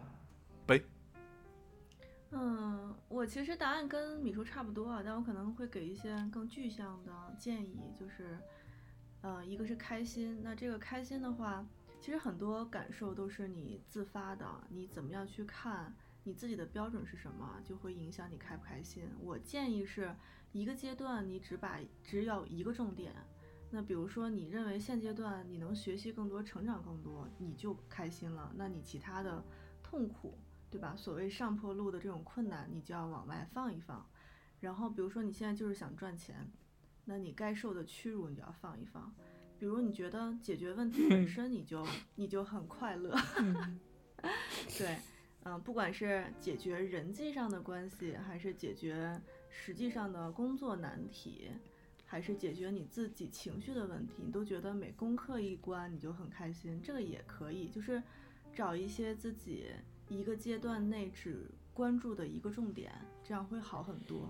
嗯，不要说我既要这样又要那样，嗯，就会觉得，呃，挺难的。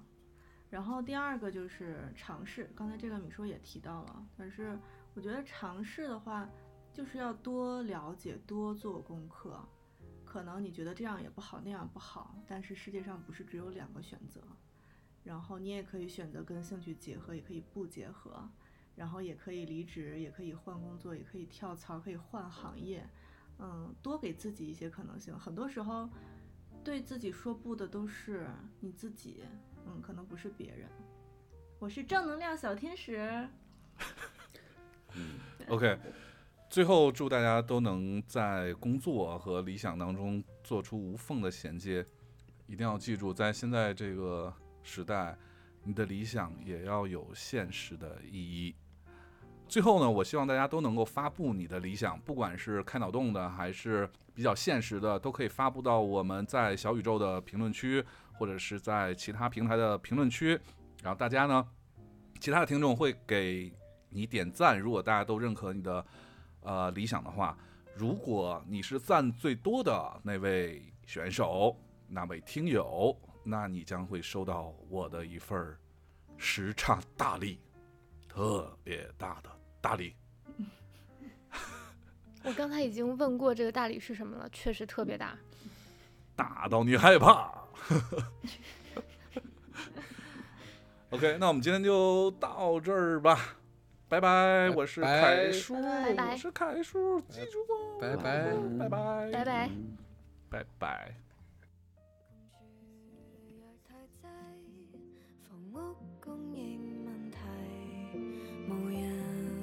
揭穿感情已逝，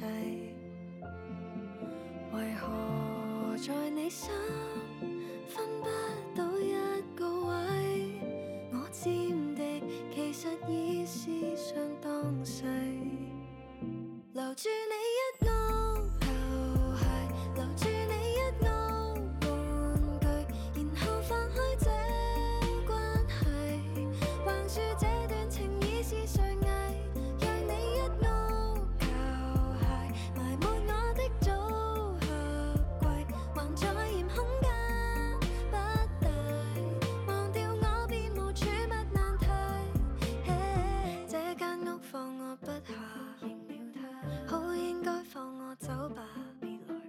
彼此忍让吧好吗？讲得多原来很假。若你的这颗心放我